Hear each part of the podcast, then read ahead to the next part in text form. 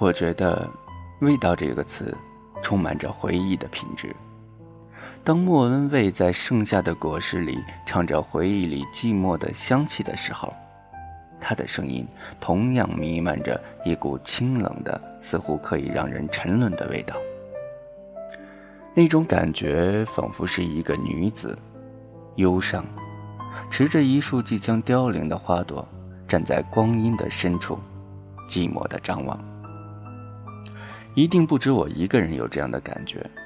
回忆总是和某种特定的味道有关，那是构成记忆里最灵魂的东西。我还记得几年前看过的一部电视剧，故事里的主人公曾经讲过类似的一句话。他说：“当你怀念一个人的时候，怀念的往往是他曾经散发过的香气。”因为喜欢这句话。所以喜欢上了那部电视剧。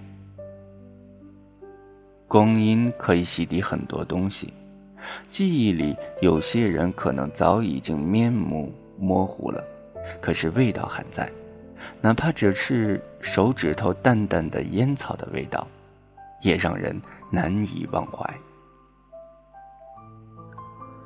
离开故乡多年的母亲，回到故乡。故乡已经全然没有了当年的模样，很多新楼已经立起，很多东西已经消失。可是母亲却说，她闭上眼睛也可以找到回家的路。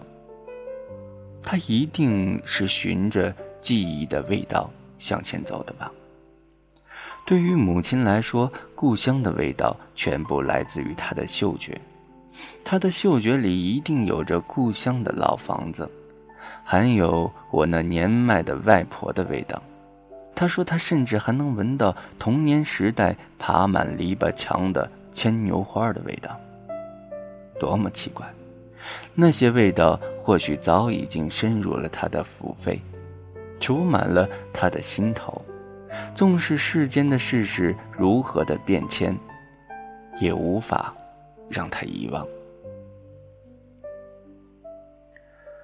同样是故乡，同样是记忆，留在作家古青生心中的味道，却是来自于味蕾。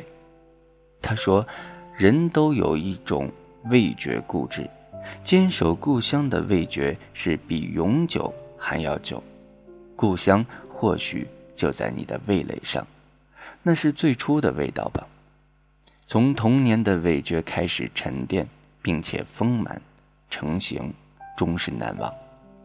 从此，无论走到哪儿，走到天涯或者是海角，你的身上都会散发着和故乡一样的气息，因为故乡的味觉已经抵达了你心底的最深处。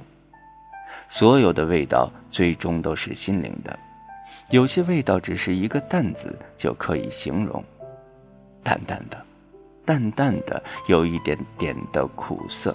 也有一点点的欢喜，好比是一杯淡茶，再芬芳的茶喝起来都会夹杂着一丝苦涩的味道。唯有认真生活的人才能够品味的真切。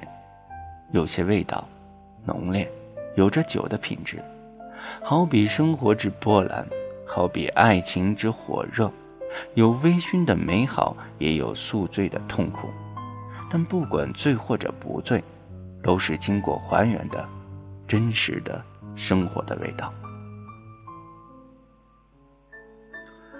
总有一些味道会让人温暖，让人珍藏；总有一些味道会让人思念，让人沉迷。母亲、爱人、四季的变迁、一道风景，或者仅仅是一次淡淡的微笑，因为有爱的存在。所以，哪怕是仅仅是平凡如故园的野草，在爱人的心中也显得格外的与众不同的味道了。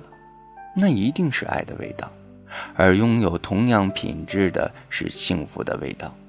对于幸福，我们没有办法去祈求它完美，却可以让它散发出春天的花儿的那种清香。一群孩子在夏日的原野上追逐着，阳光灿烂，原野上开满了野菊花。山峦下，村子里的炊烟已经袅袅的升起，风中传来了母亲归家的呼唤。为什么到如今我还深深的记得这一幕呢？因为那是我记忆里永恒不散的香气啊！野菊花的芬芳。乡村烟火的气息，阳光的味道，还有母亲饭桌上米饭的清香。有的时候，生活的本质，或许就是这样一些简简单单的，让人难以忘怀的味道。我们的生活中有很多的味道，它就那样印在我们的记忆当中，让我们。永远无法忘怀。味道，记忆，它就在那里。